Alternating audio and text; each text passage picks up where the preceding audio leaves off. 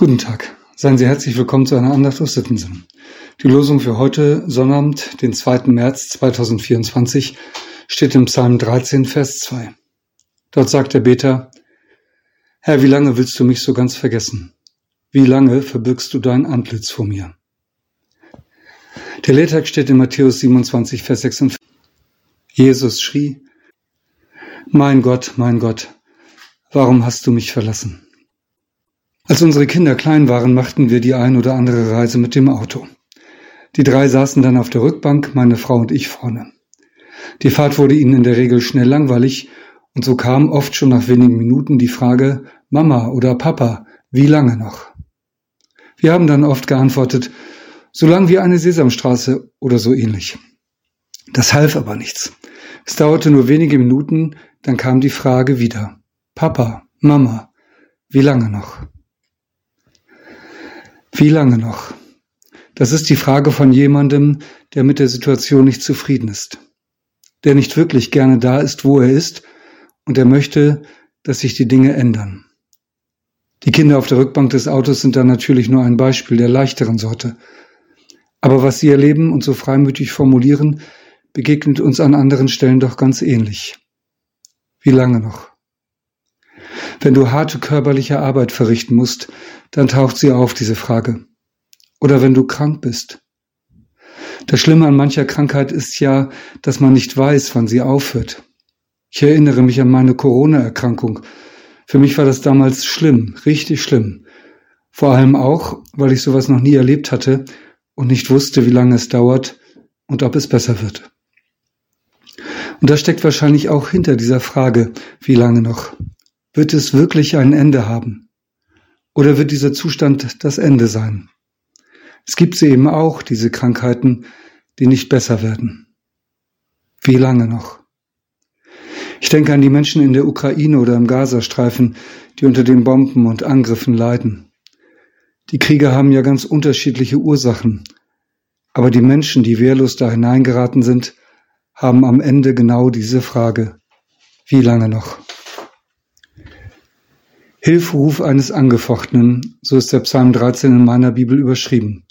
Und er fängt genauso an. Herr, wie lange willst du mich so ganz vergessen?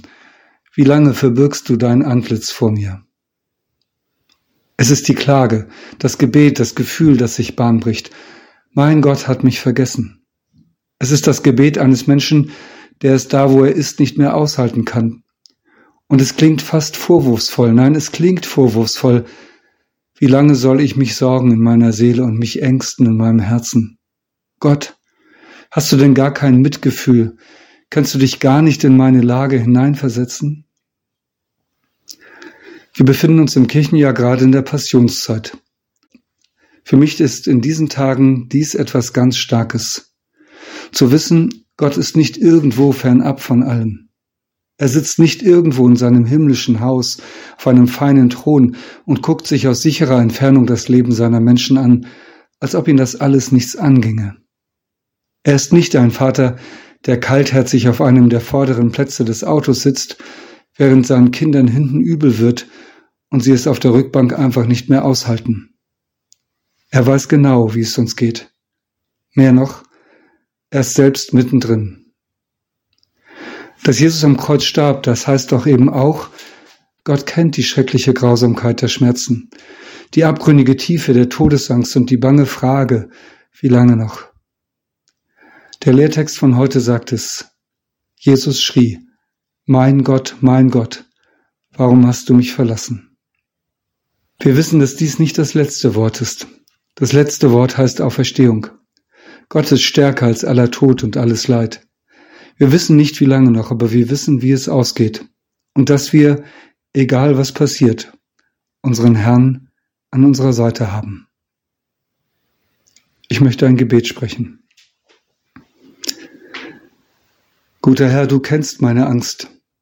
Du kennst meine Sorgen und mein Fragen.